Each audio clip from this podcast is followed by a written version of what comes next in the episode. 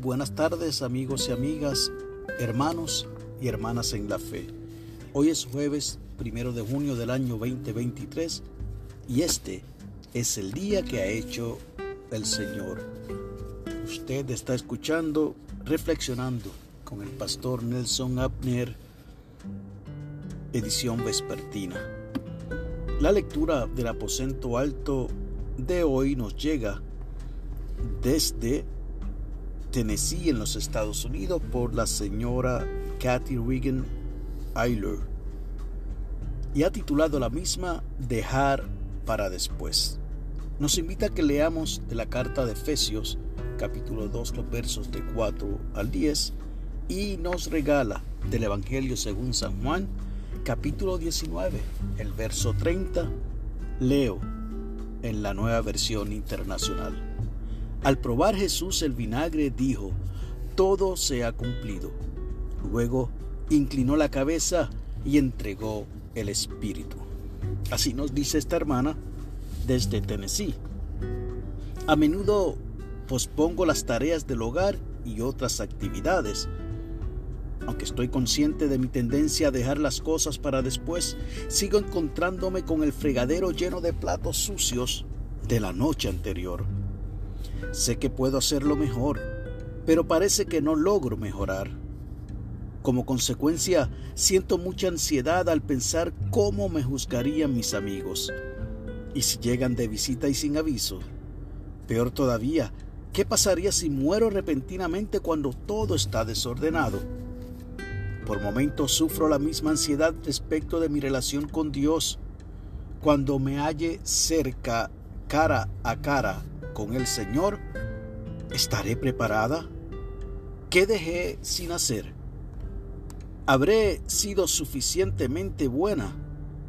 ¿Cómo juzgará Dios mi vida terrenal? Cuando siento este tipo de pánico espiritual, me recuerdo a mí misma que mi relación con el Señor no es igual a mi relación con las tareas hogareñas que nunca terminan. Al contrario, Jesús no dejó nada pendiente al hacer su tarea en la cruz. Debido a que he decidido creer en Cristo y seguirle, todos mis pecados han desaparecido. No necesito hacer nada más. Oración. Gracias, Señor, por la salvación que nos das gratuitamente. Ayúdanos a confiar en ti, a amarte y a servirte. Haznos comprender lo seguro que estamos en ti. Oramos en tu nombre. Amén. Y el enfoque de la oración es por personas cristianas que cuestionan su fe. Y el pensamiento para el día, hoy descansaré segura en mi fe. Créame que mientras iba leyendo esta lectura, me rascaba la cabeza. Porque de alguna manera es algo contradictoria a mi concepto de fe y de alguna manera no estoy de acuerdo con parte de lo que dice esta hermana. Pero qué bueno porque en medio de todo hay diversidad y tenemos que escuchar, leer lo que dicen y piensan otros. En algo sí estoy de acuerdo con esta hermana de Tennessee. Y es que en ocasiones caemos en la procrastinación, el dejar las cosas para después, cuando debemos hacerla en el momento en el tiempo determinado. Pero me choca un poco aquello de que no hay que hacer nada porque ya Jesús lo hizo todo en la cruz. Es mi opinión. No sé si será la suya. Pero si es respecto al asunto de la salvación y de que Dios llevó a través de su Hijo Jesús en la cruz del Calvario nuestros pecados, está muy bien. Pero soy de los que creo que también nosotros y nosotras tenemos un compromiso con el Señor.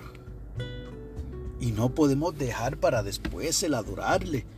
No podemos dejar para después servirle. No podemos dejar para después llevarle a otros y a otras el mensaje de la esperanza que hemos encontrado en Cristo Jesús. Y si bien es cierto que todo se cumplió en el momento en que Cristo murió en la cruz del Calvario, fue la resurrección de entre los muertos que todos y cada uno de nosotros, juntamente con Jesús, hemos tenido esta salvación tan grande. Así que esta lectura de hoy, que me tocó hacerla en la tarde, me hace rascarme la cabeza. Pero lo importante es que podemos, junto a esta persona que es colaboradora del aposento alto, reconocer que no podemos dejar para después las cosas que el Señor demanda que hagamos. Que Dios te bendiga y que haga resplandecer su rostro sobre ti y para con los tuyos tengas paz.